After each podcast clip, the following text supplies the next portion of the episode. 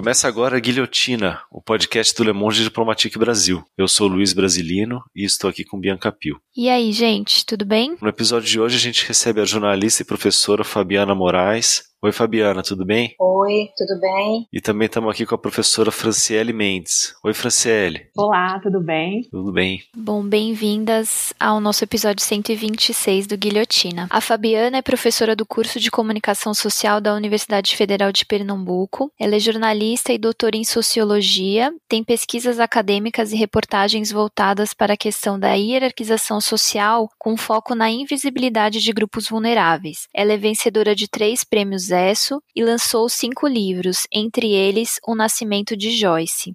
E a Franciele possui graduação em Comunicação Social, com habilitação em Jornalismo e em Letras em Inglês. Ela é mestre em Letras, Linguagem e Identidade pela Universidade Federal do Acre e doutora em História Social pela USP. Ela é professora do curso de graduação em Jornalismo e do programa de pós-graduação em Letras, Linguagem e Identidade do programa de mestrado profissional em História da Universidade Federal do Acre. E ela é editora da revista Tropos, Comunicação, Sociedade e Cultura desde 2014 e também líder do grupo de pesquisa Mídias, Imaginário e Representação, uma cartografia das Amazônias. A Franciele organizou a publicação Pesquisa em Comunicação, Jornalismo, Raça e Gênero, que é tema do episódio de hoje. E ela também é autora de dois artigos. O primeiro, Não Sou Racista, minha obra prova, uma reflexão sobre jornalismo e racismo no Brasil, que ela escreveu junto com o professor Francisco Aquinei Timóteo Queiroz. E o outro artigo, um estudo sobre a cobertura da quinzena da mulher negra no site Notícias do Acre, que ela escreveu junto com a Jaine Araújo da Silva.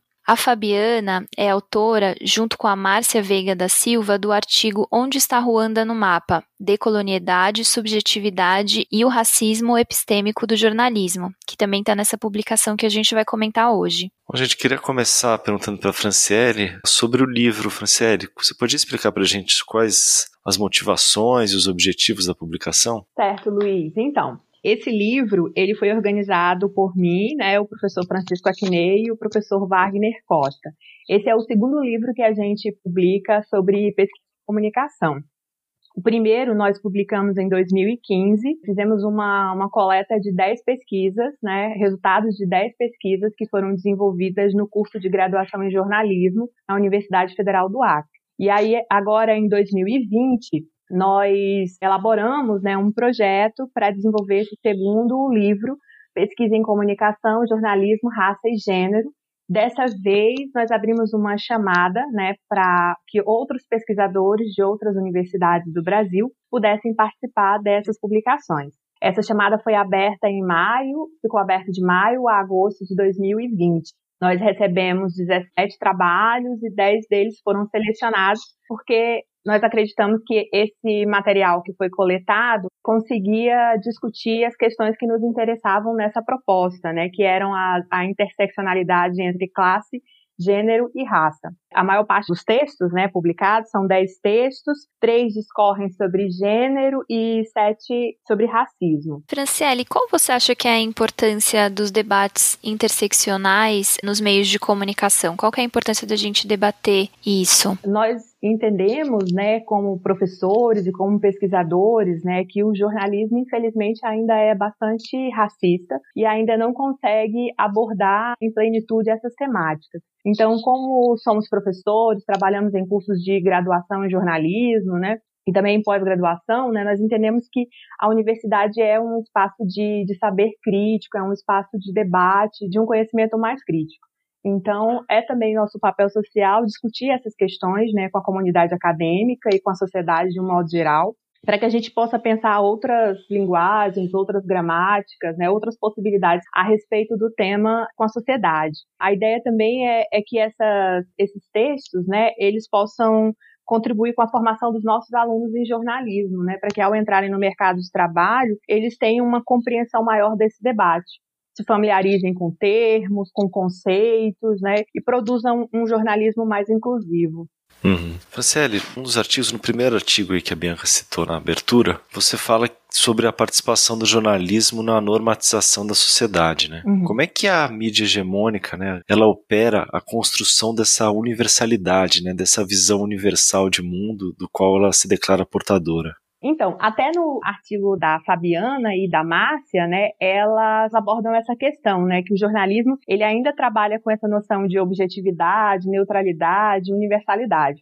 Que o jornalismo ele tem base moderno, positivista, masculinista, racista e heterossexista. Quando a gente vai observar, por exemplo, aquelas pesquisas da FENAD que falam sobre o perfil do jornalista brasileiro, a gente ainda tem um jornalista, em sua maioria homem, né? Homem branco, heterossexual. E isso reflete nas pautas que são é, abordadas. A gente tem dados, por exemplo, de 2018, que diz que somente 23% dos jornalistas são negros. Né? Então, eles acabam, isso vai ter uma reflexão nessas pautas, nessas abordagens. Algumas temáticas acabam sendo suprimidas ou sendo encaminhadas de forma equivocada, né, ou reticente. Um dos artigos que eu tenho no livro, né, ele fala que ele traz uma pesquisa é, desenvolvida pelo um grupo de pesquisa da UERJ, que fala que, por exemplo, os maiores jornais brasileiros, né, o Globo, Folha de São Paulo, Estadão, eles são formados em sua maioria por colunistas homens e brancos, né? E aí isso obviamente vai aparecer naquilo que nas temáticas que são discutidas né, nesses meios de comunicação tradicionais. É isso, um contraste forte certamente com, a, os, com as graduações, né, Franciele? Imagino que você deve acompanhar aí como professora, né? Que um, um curso predominantemente feito por mulheres, né? É isso, há uma grande quantidade de mulheres, né, no, no, curso de jornalismo. Eu não sei se é predominantemente mulheres, né, eu não teria esse dado, mas é muito significativa, né, a participação das mulheres na graduação. Mas aí os números relatam, por exemplo, que essas mulheres muitas vezes não ocupam os cargos de chefia, né, e aí esses números são ainda mais problemáticos no que se referem a mulheres negras e homens negros. Uhum. Fabiana, você quer complementar essa questão da universalidade? Que isso é uma, é uma visão muito presente, né? Não só nos veículos de comunicação, mas na sociedade como um todo, né? Muito cobrada a isenção, Sim. né, do jornalista e tal. É, essas questões, né, a objetividade, a isenção e a universalidade, elas são todas inseridas dentro de uma mesma racionalidade, a mesma racionalidade moderna, né, assim, como aquela razão cartesiana, né, do penso, logo existo, né, a Márcia Veiga fala muito bem sobre isso. Então você vai ter aí a, esse espraiamento dessa ideia que existe uma razão universal, nossa sociedade né, ocidental ela é baseada nessa razão, nessa, nesse ponto de vista, porque é um ponto de vista marcadamente histórico e marcadamente, eu posso dizer até identitário, para usar uma palavra é, que a gente tem usado muito ultimamente, é, se a gente pensar, por exemplo, no, no próprio iluminismo, né, essa, essa razão universal ela é muito marcada e espraiada ali nesse, pelo iluminismo. E o jornalismo ele termina se apoiando nessa razão universal para até, para se va fazer valer como negócio, né? E para atingir uma uma camada mais ampla, né, das pessoas, né? Por quê? Porque a isenção dá uma ideia de apartidarismo, dá uma ideia de limpeza, de não contaminação.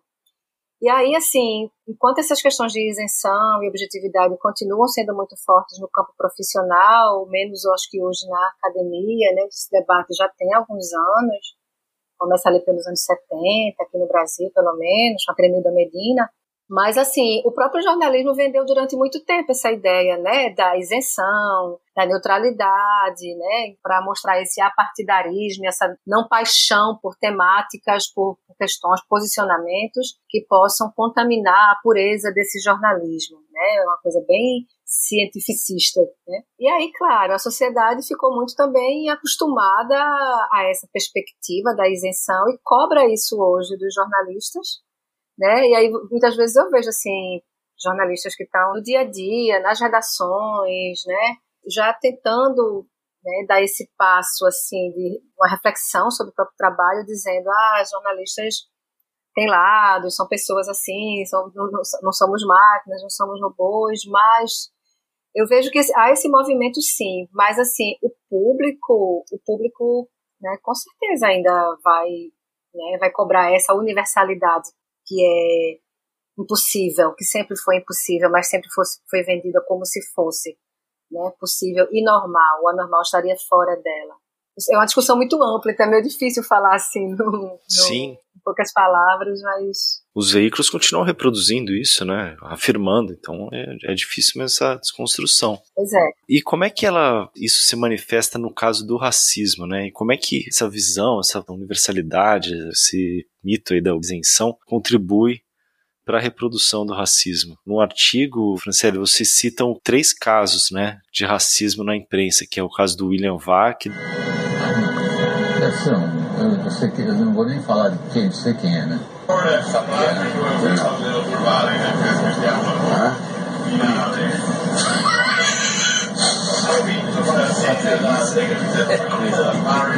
Sim, com certeza. Do Stanley Guzman e do Rodrigo Bocardi, né? Como é que esses casos aí ajudam a gente a, a entender essa manifestação do racismo? É, então, esses três casos, né, eles são casos recentes que aconteceram aí nos últimos anos, tiveram uma grande repercussão, né, nos meios de comunicação, e eles refletem um pouco como às vezes o jornalista, ele, primeiro, eu acho que ele não entende o que é o racismo. Ele não consegue perceber o que, que é um, um ato ou uma fala racista. E segundo, essa é uma temática bastante delicada, né, principalmente para aquelas pessoas que se veem como pessoas brancas. Então, muitas vezes é mais fácil para elas fugirem dessas abordagens, fugirem dessa discussão, é, negarem que tenham sido racistas, responsabilizarem a interpretação do outro, né? É o que a gente vai perceber na, nesses três casos, né? Os jornalistas, eles, eles até pedem desculpas, né, pela, pelas suas falas, mas eles responsabilizam o outro, aquele que ouviu e se ofendeu, né? Aquele, eles dizem que as pessoas não entenderam direito aquilo que foi dito, né? E essa é uma fala muito comum, né? No Brasil, sempre que alguém é, é chamado de racista, essa pessoa diz que ela foi mal interpretada, né? Ou que era apenas uma piada ou um gracejo, como no caso do William Vac, né? Ele diz que a frase dele sobre pessoas negras era uma piada ou simplesmente um gracejo. Entre as autoras que eu abordo no texto, né, junto com o professor Aknei, a gente traz, por exemplo, a fala da, da Grada Quilomba, que ela diz que não lembrar, não entender, né, se fazer de desentendido, muitas vezes, protege a pessoa branca de verdades desconfortáveis. Então é melhor às vezes não assumir essas responsabilidades, não entrar nesses debates, né? minimizar essa causa para porque é mais conveniente, porque é mais cômodo. O que eu entendo também é que esses jornalistas, eles não experienciam a questão de raça, né? Eles se apresentam como pessoas brancas. Então, eles não conseguem compreender a responsabilidade daquilo que eles estão dizendo, né? E muitas vezes não estão preocupados, né, com essas causas, não reconhecem esses debates como sendo seus. Você ali citou Grada Quilomba, e eu acho que Grada, ela tem um, uma série de três vídeos que foram apresentados na Bienal de São Paulo em 2016. Chama Projeto Desejo, estão inclusive disponíveis no, no YouTube. E eu uso um deles, um desses, um desses três vídeos, são bem simples, é um fundo preto, um, uma trilha sonora e um, uma série de frases que vão aparecendo na tela. E um desses trabalhos eu acho que é enquanto eu falo, não sei se é enquanto eu falo, enquanto eu escrevo. E outro eu não me lembro o título. Eu uso bastante, assim, para logo no início, quando eu começo a discutir a questão de subjetividade, da questão racial e desse pensamento universal, né, que baseia o próprio racismo, né, esse racismo epistêmico. Eu uso esse trabalho da Grada porque eu acho que ela faz uma síntese muito perfeita, muito importante, assim, muito prática, inclusive, para falar sobre um pouco sobre o que a gente está dizendo aqui, né? Então ela diz: quando vocês falam é universal, quando eu falo é, é particular, né? Quando vocês falam é ciência, quando eu falo é experimento, né? Então ela vai fazendo essa série de, ela vai traçando meio que essa história de binaridades que permeia essa questão dessa racionalidade moderna, né? Que fica esse entre universal e o outro, então, a gente percebe pela fala de Grada que esse outro vai ser sempre esse outro, só para a gente pensar assim, quando a gente está falando também sobre racismo, o racismo não é apenas em relação a pessoas negras, sabe? É um racismo que tem a ver com aquele outro que não está naquele contexto da cor branca, muitas vezes da masculinidade, da heterossexualidade, né? A gente pode pensar esse outro como, enfim, como aqueles que também não estão habitando os centros de poder. E aí só só quando Franciele cita Grada, né, fala de Grada, eu, eu me lembro também desse texto dela que eu acho que é um texto importante assim para o debate, né? E me faz pensar também como, assim, tanto Grada quanto um, autor que eu tenho utilizado bastante, que é o Alfredo Jaá, que é outro artista como Grada. Acho muito interessante pensar como o campo da arte ele contribui de uma maneira muito incisiva, eu acho que é uma boa palavra, no próprio campo do jornalismo, sabe? Assim, eu acho que a arte tem apontado caminhos também para a gente repensar o jornalismo que são muito interessantes e que a gente não está muito acostumado a pensar na arte e no jornalismo juntos, porque um é do campo, digamos, do real e o outro é do campo do criativo, né? Mas isso é outra binaridade que eu acho que não faz bem à própria prática jornalística. Franciele, no outro artigo, né, um estudo sobre a cobertura da quinzena da mulher negra no site Notícias do Acre, vocês falam sobre o papel que o jornalismo desempenha na forma como as pessoas interpretam o mundo, né? E nesse sentido, eu queria te perguntar como é que é que você compreende o que é uma notícia e como que ela é produzida. É, só complementando aqui o pensamento da Fabiana, é claro. é porque eu sou acriana, né? Eu sou amazônida. E, e, aí, quando ela fala que há outros grupos, né, a gente precisa também fazer menção aos povos indígenas, né, que no, principalmente no jornalismo local, eles são tratados de uma forma bastante homogênea. E sempre no sentido de que eles causam, a presença deles causa algum tipo de incômodo, né, eles não podem contestar ou exigir nada, porque isso parece ser muito ser retratado de forma bastante inconveniente, né, pelo jornalismo. O jornalismo trata essas questões de uma maneira bastante limitadora e reducionista. Eu entendo a notícia, né, como uma forma de representação, né, de representar um pouco do cotidiano, da sociedade, do que, que está acontecendo naquele momento naquela determinada sociedade. E nós sabemos, obviamente, que as notícias elas são recortes, né? E elas dialogam com os interesses dos grupos dominantes, né? Com os interesses do jornalismo, das, das editorias, dos jornalistas, desses grupos que predominam na sociedade, né? No próprio texto da Márcia e da Fabiana, né, elas falam sobre isso. A sociedade ela é racista e o jornalismo está, por exemplo, como parte dessa sociedade. Então, a sociedade tem grupos dominantes, tem grupos prioritários, né? E esses grupos prioritários também vão aparecer, obviamente, no jornalismo, e isso vai ficar refletido, vai ser refletido nas pautas, né, nas abordagens, nos, nos enquadramentos, né? No caso, por exemplo, desse texto que fala sobre a quinzena da mulher negra, o que é que nós percebemos, né, eu e Jaine? Nós percebemos que havia uma preocupação em produzir uma grande quantidade de textos sobre a realização dessa quinzena da mulher negra, mas sem muito aprofundamento, sem explicar muito o que, que era essa atividade, qual era a sua importância. Então, assim, a coisa que mais chama a nossa atenção é o fato de que as mulheres negras, elas não falam nessas notícias, né? Elas não aparecem, elas não aparecem como fontes. Geralmente as matérias recebem a fala somente de autoridades, né? Prefeito, pessoas que ocupam cargos, né, mas que não são as mulheres negras, né, não são elas que aparecem como fonte. E aí fala-se muito em desigualdade, opressão, né, comenta-se, né, as mulheres sofrem desigualdade, sofrem opressão, assim, de uma maneira bastante genérica mas sem dizer exatamente quais são essas desigualdades, quais são essas opressões, né? O que que o poder público, no caso, vem fazendo, quais são as, as políticas públicas para combater esse tipo de situação. Então, assim, cumpriu-se a pauta, né, falou-se sobre o tema, mas sem o aprofundamento né, que o jornalismo precisa ter.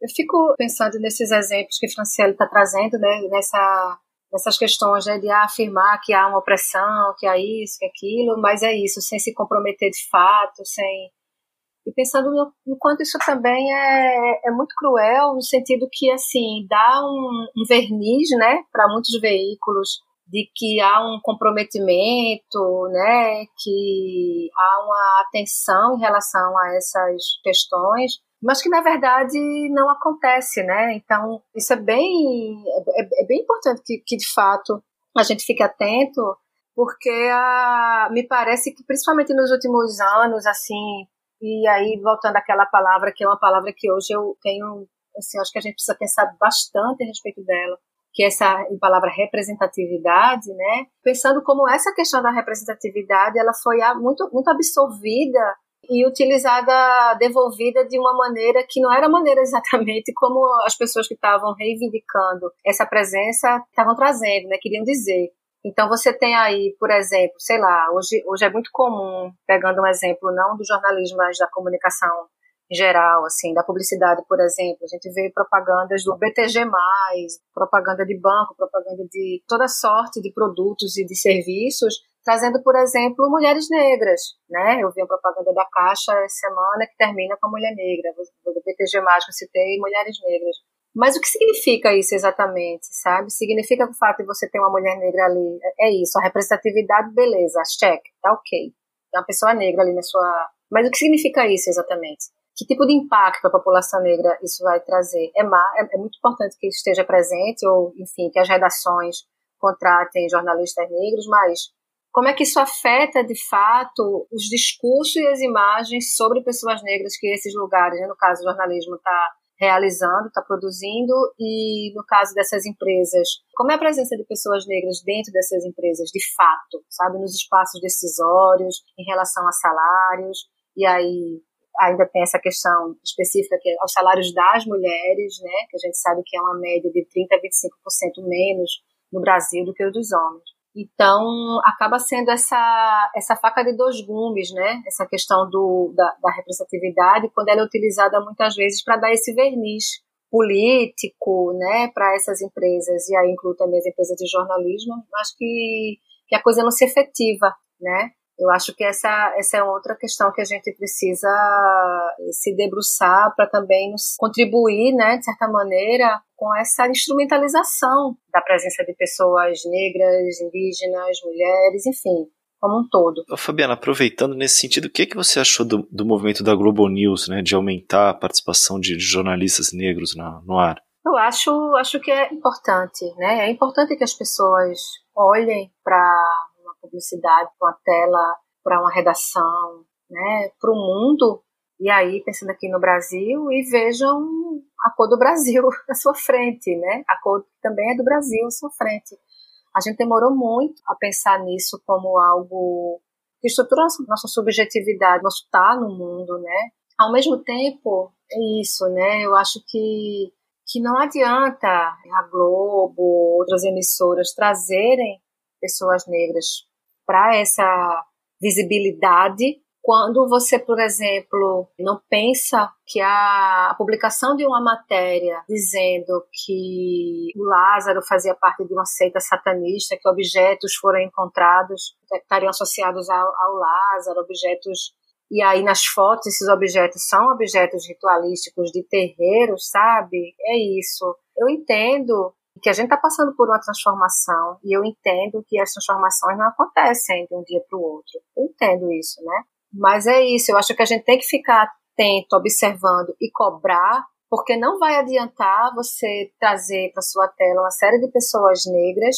e ao mesmo tempo está trazendo uma cobertura racista de um caso. Aí você tem um caso específico só para ilustrar. Né? Então você tem aí discursos que são conflitantes. É isso que eu falo, a gente tem que ficar muito atento a essa questão da representatividade para que ela não esconda a continuidade de toda uma prática racista que, enfim, eu escrevi sobre isso há pouco, né? Que data ali do começo do século XX, quando questões de representatividade, obviamente, pela questão própria do tempo, não estavam sendo discutidas. Mas aí, tudo bem, eu estou discutindo isso agora, mas eu continuo com o discurso do começo do século XX na prática, né? Essa é minha, acho que é a minha principal crítica a respeito dessa presença negra meio que ainda precarizada nesse sentido. Franciele, esse, o outro, esse artigo que a gente está falando agora fala sobre a, a cobertura da quinzena da mulher negra no site da Notícias do Acre, né? Você podia explicar por que, que você decidiu relatar esses episódios no artigo? Certo. É, antes eu queria só citar um, um outro exemplo, né, para complementar a Fabiana. Por exemplo, a chacina de Jacarezinho, né? Mais de 25 pessoas, 29 pessoas mortas. Aí, como é que o jornalista conduz essa cobertura?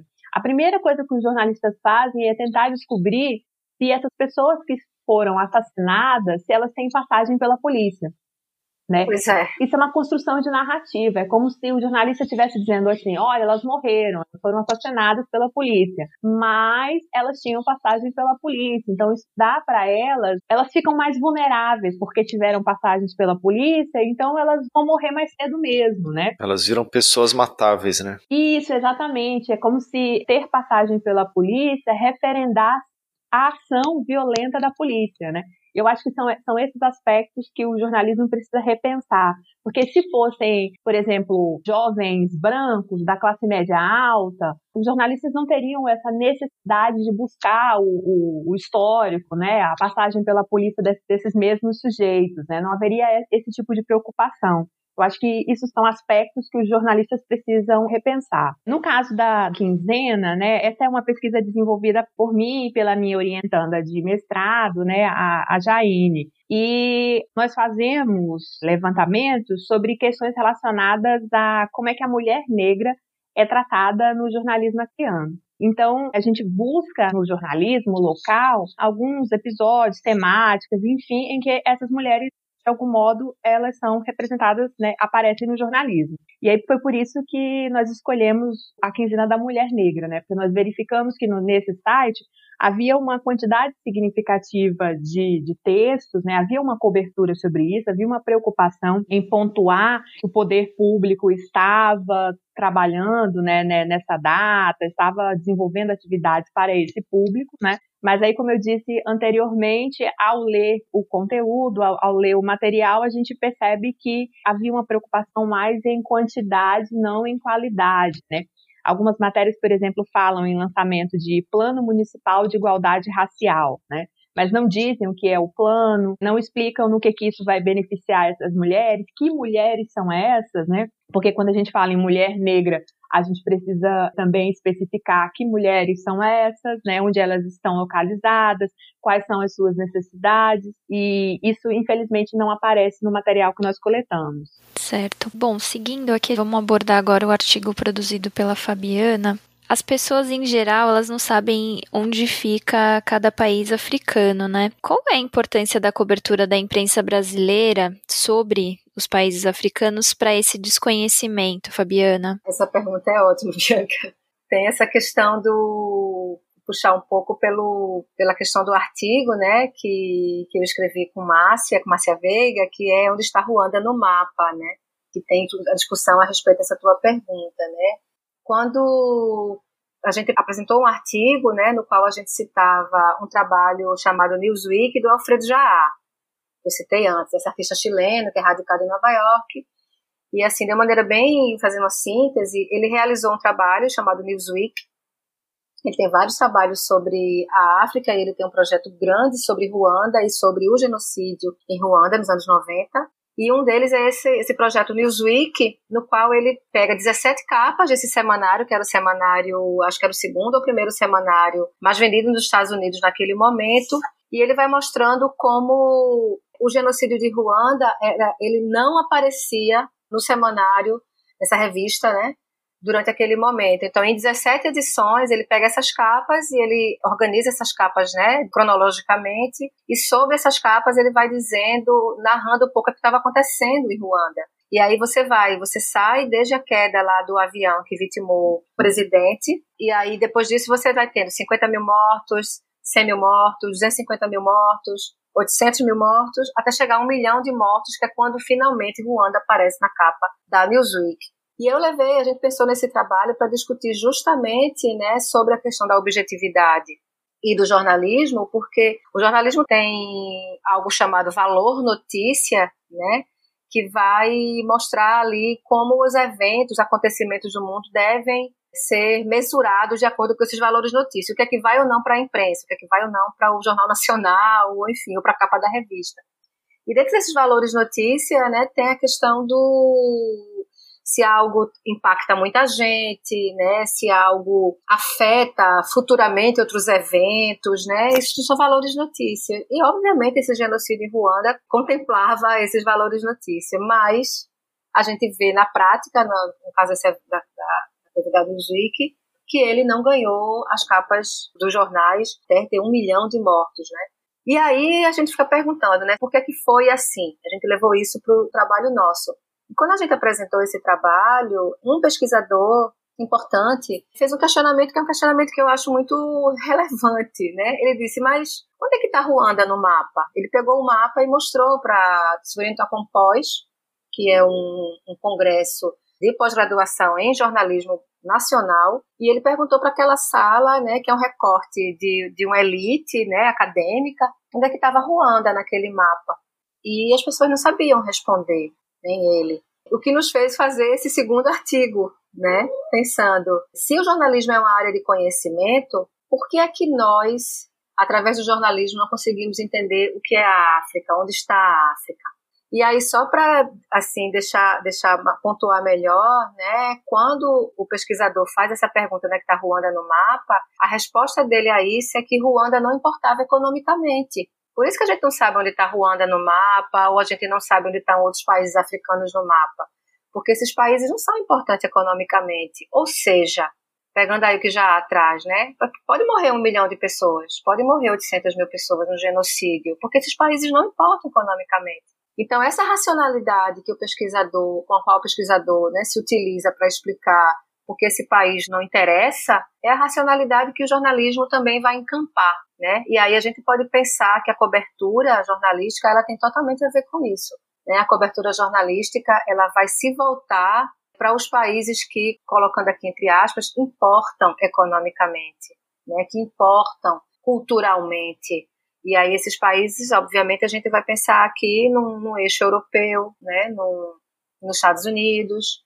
A gente precisa nem ir para a África. A gente pode pensar como é a cobertura da imprensa na própria América Latina. A gente pode pensar a cobertura da imprensa na própria América do Sul. Isso vem mudando sensivelmente, eu acho que sim. Eu quero fazer aqui um, um discurso apocalíptico. Eu acho que a gente vem mudando, eu acho que a gente vem observando melhor essas questões. Porque, sim, isso tem a ver com aquela questão da universalidade, né, que eu falei antes. Então, assim, a nossa cobertura, ela ainda é essa cobertura que vai olhar para o mundo a partir de critérios que são critérios da objetividade jornalística, que são critérios absurdamente excludentes. E aí, só para finalizar, eu acho que não é só a cobertura jornalística, né? Eu acho que isso está presente também na própria academia, vídeo comentário desse pesquisador, né? Que Ruanda não importa, porque Ruanda, Ruanda não está na cobertura, porque Ruanda não importa economicamente. É, e quando tem alguma cobertura, eu queria que você comentasse também sobre quando há cobertura, como é essa cobertura, né? Passa por uma questão de homogeneizar todos os, os países do continente, essa questão de trazer muita ênfase ao exótico, né? Uma manutenção de estereótipos. Você podia comentar pra gente como costuma ser essa cobertura sobre acontecimentos nos países africanos? Eu me interesso muito por pensar os estereótipos, mas não pensar assim, ah, nossa, essa é a imagem estereótipa estereotipada, aquela é outra, né? E aqui eu posso falar do Nordeste, da região Nordeste, da região Norte, da África, né? A gente tem essa, a gente tem quase um menu fechado de imagens sobre esses lugares, né? Em relação à África, a gente vai ter, né, a, a fome, a magreza, durante muito tempo o HIV, a dependência, né? A gente tem um pouco dessa imagem também. Eu, eu, falo muito que o Nordeste é a África do Brasil, nesse sentido, porque são percepções muito parecidas também de dependência e de pobreza, né? E aí me interessa pensar não exatamente essas imagens estereotipadas, mas o que sustenta, o que mantém essas imagens estereotipadas ainda nessa circularidade tão grande, né? Por que se recorre a ela o tempo todo? Né? Por que, que a gente continua utilizando essas imagens? E, e, essa, essa utilização de imagens, quem fala isso muito, de uma maneira muito interessante é o Stuart Hall também. Assim. Essa manutenção tem a ver com a manutenção do próprio poder. Então, para que eu sublinhe o meu poder, inclusive enquanto nação, enquanto pessoa, enquanto grupo que vai salvar, eu preciso te manter como dependente, eu preciso te manter como aquela que precisa ainda que em toda a minha fala esteja a fala do precisamos ajudar, precisamos olhar, o racismo está fustigando essas pessoas, essas nações, esses grupos, mas ainda assim eu preciso dessa manutenção, né, entre aquele que não tem autonomia e aquele que tem autonomia, né? Por quê? Porque isso me isso me torna mais forte, obviamente. Eu costumo pensar que não tem, não tem imagem mais desestabilizadora do que, por exemplo, você pensar uma mulher uma mulher negra sertaneja com autonomia. Essa imagem é uma imagem que assusta muita gente. Uma pessoa, uma mulher negra sertaneja nordestina com autonomia, com capacidade, por exemplo, de gerir tecnologias, né, de gerir a sua uma plantação à base da água que ela tem coletada na sua cisterna, né? Uma mulher que não vai depender do Luciano Huck e, de vez em quando lá gravar um programa e mostrar como ele é uma pessoa maravilhosa e salvadora, que não vai depender de a cada quatro anos tem um grupo político que vai ali dizendo que vai levar água, né? Se essa mulher, se essa pessoa, ela mostra essa ela tem essa autonomia e essa autonomia é mostrada, eu acabo com toda uma, uma lógica desse, sabe, desse discurso dos salvadores e de algo que sustenta há décadas, né, talvez há século, a política nacional. Se eu tiro o estereótipo, eu perco esse, esse poder, entende? Então, eu acho que a discussão sobre estereótipo ela tem que chegar aí. Por que se mantém? Porque é preciso que a manutenção do poder aconteça. E essa virada né, que você está falando tem a ver com o que vocês comentam no artigo, que é o jornalismo da subjetividade? Uhum. E como que ele poderia contribuir para a gente repensar o jornalismo, e aí usando um termo que vocês colocam no artigo, e fissurar o racismo e o sexismo epistêmico que o constitui? Então, essa, essa questão da subjetividade, é dificílimo falar isso de uma maneira sintética para mim. é, quando eu falo jornalismo de subjetividade, eu sempre gosto de lembrar que tem uma, uma dose de provocação muito grande aí, porque eu sei que a subjetividade, durante muito tempo, e ainda é assim para muitos grupos, é quase um palavrão quando está associado ao jornalismo. Justamente porque a construção do jornalismo é essa, a construção do objetivo, do isento e do neutro. E aí, quando eu começo a, a, sublinhar a questão da subjetividade, que já vinha sendo discutida anteriormente, né? eu falei aqui desde os anos 70, essa questão, talvez não de uma maneira tão explícita, mas sim, essa discussão estava presente já em vários autores e autoras do campo da comunicação, mas eu quero sublinhá-la, eu falo muito que é para tirar a subjetividade do armário, sabe? Porque ela sempre esteve presente na produção jornalística, né? A produção jornalística nunca foi isenta da subjetividade jamais.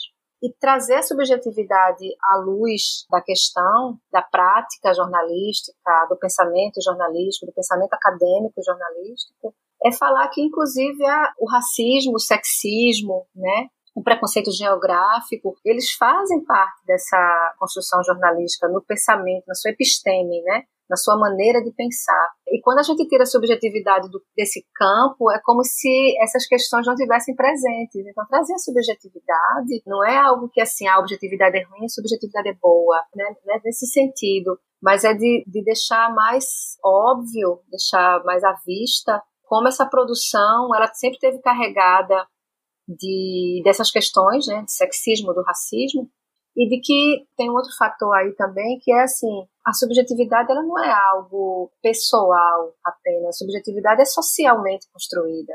A gente está inserido agora num tempo, espaço, num momento onde a gente produz uma subjetividade coletiva também. Né? A gente está sendo perpassados e perpassadas por, por questões desse agora que a gente está vivendo. Então, isso tem uma, uma dimensão pessoal, mas tem uma dimensão social. Quer dizer que a subjetividade ela é construída socialmente também. Porque muitas vezes as pessoas acham que é uma coisa muito assim, sabe? Do eu para o outro, da produção jornalística específica, assim. Se fosse assim, a gente ia colocar, por exemplo, que a produção racista do jornalismo era uma coisa de um ou outro jornalista, e não uma coisa do jornalismo, né? Então, eu acho que é, que é importante pensar a respeito. Eu lembrei só do livro da Chimamanda Adichie, né? O Perigo da História Única em que ela vai falar, na parte da fala da Fabiana, eu lembrei desse livro, porque nosso olhar lançado para a África é um olhar singularizado, né? A gente não pensa no continente como África, né? E eu relaciono isso também, a, é, a Fabiana fala do, do Nordeste e eu falo da Amazônia, né? Que é o, onde eu moro, né? Eu sou sujeito amazônida. Então, aqui para essa região também o olhar é sempre singularizado, né? Não se pensa as Amazônias, né? As pluralidades dos povos, as etnias, né? Sempre se pensa de modo singular, né? Obviamente para manter essas relações de poder, para manter esses grupos dominantes, esses grupos, né? Prioritários, né? Há sempre uma preocupação em, em, contar a nossa história, né? O outro quer contar a nossa história a respeito das Amazônias e fazer com que essa história seja sempre uma história definitiva. Acho que o mesmo acontece com o Nordeste, né, no caso. Gente, a gente está chegando ao final, mas eu queria perguntar para vocês que nos últimos anos aí, o, vários jornalistas têm sido, principalmente jornalistas mulheres, né, têm sido alvo de ataques do governo federal, em especial do próprio presidente. Vocês acham que esse jornalismo da subjetividade pode contribuir para impedir ou para começar a enfrentar esses ataques, no sentido de que muitos desses ataques também eles partem um pouco dessa acusação de que o jornalismo os veículos não são objetivos, né? Não são isentos, são de esquerda. Né? E aí eu acho que eu entendo, queria saber a opinião de vocês, entendo que talvez esse jornalismo da subjetividade, ou então essa outra forma de jornalismo, ele também pode contribuir para enfrentar isso, e também no sentido contrário, né, de como esse jornalismo da objetividade, né, que vocês vêm falando, também dá margem para esse tipo de, de ataque, né? Eu penso que não é a mulher jornalista que é atacada somente, né? Eu penso que as mulheres, né, de um modo geral, elas são atacadas no seu ambiente de trabalho. E isso também, obviamente, né, recai sobre essa mulher jornalista. É como a, a Fabiana falou em outro momento, né? As pessoas ainda cobram isenção, cobram neutralidade do jornalista. E então, quando esses jornalistas se posicionam de alguma maneira, né, questionam uma liderança política, fazem algum tipo de cobrança, ainda tem um, uma grande plateia que não, ente não entende isso, né, e que vai acusar essas profissionais do jornalismo de de serem de esquerda, por exemplo, né? Então, esses políticos acabam tendo uma grande plateia que o aplaude, que o apoiam, né? Nesse tipo de comportamento. E eu acho que um jornalismo que se posiciona é necessário, né, para não, eu não sei se diminuiria essa situação, mas talvez para que o público, o grande público, entenda que o jornalismo ele representa outros grupos, não só esses grupos prioritários. Né? É, o, eu concordo bastante com o Francis. Assim, a, o ataque, né, nos últimos tempos, o, é um ataque muito concentrados nas mulheres, as mulheres, né? As mulheres jornalistas, mas não são mulheres jornalistas. E eu fico pensando, sabe, assim, eu pareço aquelas aquelas antigas, como é que chamava? Que ficava nos corredores da escola puxando a orelha do aluno, dizendo, passa lá. Inspetora? É, inspetora.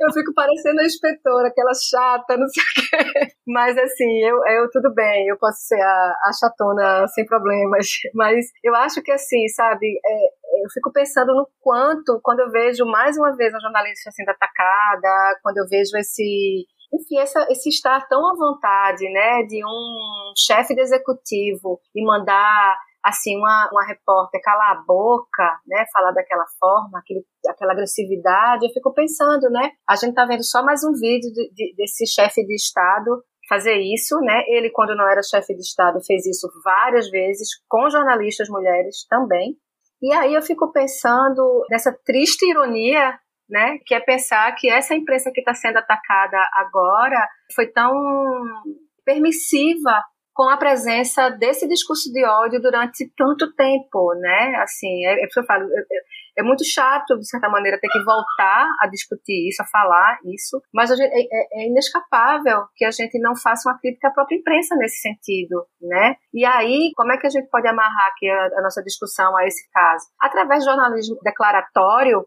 que aí você usa um fato super objetivo, né? Mas ele disse isso, a gente está só publicando. É, ele falou, inclusive no Acre, vamos fuzilar petralhada, ou vamos, depois, no discurso na Paulista, vamos varrer a esquerda, vamos limpar o país.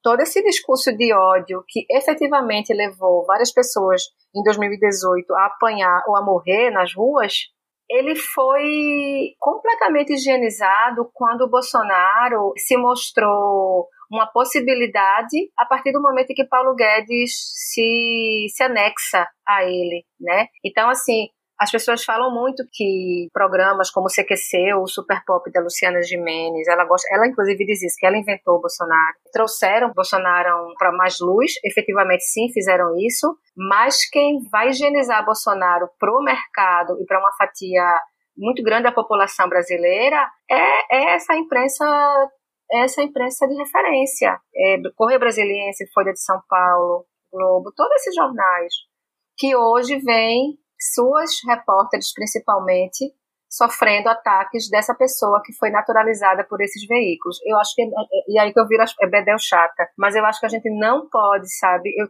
coloco, sublinho isso novamente, porque se essa autocrítica da própria imprensa não for feita, sabe? A gente não está fazendo nada, porque assim, ah, está sendo atacada, está sendo atacada, mas nós, né, nós imprensa e aqui colocando nós como um todo, normalizamos, naturalizamos esse discurso de ódio. Fizemos sim isso, né? Usando, dizendo que Bolsonaro era só um cara polêmico, dizendo que Bolsonaro foi mais, comete mais uma vez desimpropérios, né? E aí eu acho que nada mais significativo nesse sentido. Eu escrevi um artigo ano passado e apresentei na SBPJ, que é justamente sobre a, o processo de celebritização, celebrificação, desculpa, de Bolsonaro através da imprensa e do jornalismo de objetividade, que a, o manual da Folha naquele momento, né, que dizia que não ia chamar Bolsonaro de extrema direita, porque de acordo com o manual, o termo extremo, seja para a esquerda ou para a direita, só seria utilizado se houvesse violência relativa àquele partido ou àquela figura. Se houvesse violência, eles usariam extremo. E aí eles não se utilizaram disso. Outros jornais utilizaram. O País, por exemplo, chamava Bolsonaro de extrema direita naquele momento. Mas a Folha para ficar aqui também outro exemplo de jornalismo de referência, usou esse desse expediente para não chamá-lo de extremo. Ou seja, não havia violência para é, é, racismo, homofobia, não só homofobia, né, mas fobia em relação a toda a população LGBT, QIA+, a mulheres, a nordestinos, posso incluir isso também, a, a indígenas. Não era violência para a Folha de São Paulo, por exemplo. Então, que é violência para. E aí a gente pode pensar, inclusive, naquela questão da universalidade. A universalidade ela vai servir para quem, quando, né? Porque se não havia violência para essas pessoas, é para quem haveria violência? Precisaria que Bolsonaro, ou um, um, simpatizante, ou enfim, uma pessoa do PSL naquele momento, atirasse alguém para ser considerado violência? O que é a violência para esses jornais, para esses jornalistas? Então, eu acho que a gente falar dos ataques sofridos agora, e eles são terríveis, eles, mas a gente não pode dissociar esses ataques da naturalização desses ataques durante anos, o que permitiu que essa pessoa estivesse aí atacando agora, enquanto está sentada na, no cargo mais alto executivo nacional. É, enquanto você falava, eu lembrei também de como o machismo foi, foi operacionalizado para atacar a Dilma, né? Também, inclusive Exatamente. por parte da imprensa, né? Exatamente. É isso, Fabiana, Franciele, estamos chegando aqui ao final. Muitíssimo obrigado pela participação de vocês. Muito obrigada, eu que agradeço. Obrigada a vocês. A gente agradece pela conversa, foi muito bacana. Vamos deixar os links para quem quiser baixar a publicação, enfim, as referências citadas. Sim. É isso, né, Luiz? Quem tiver críticas, reclamações, sugestões, só escrever para o nosso e-mail, né? É guilhotina.diplomatic.org.br. Ah, uma coisa que a gente nunca fala, para as pessoas seguirem a gente nas plataformas que elas ouvem o Guilhotina. Isso é uma coisa importante, seguir, curtir, para quando tiver um episódio novo você receber no seu feed. É isso, pessoal. Até semana que vem, né? Até a próxima. Tchau, tchau.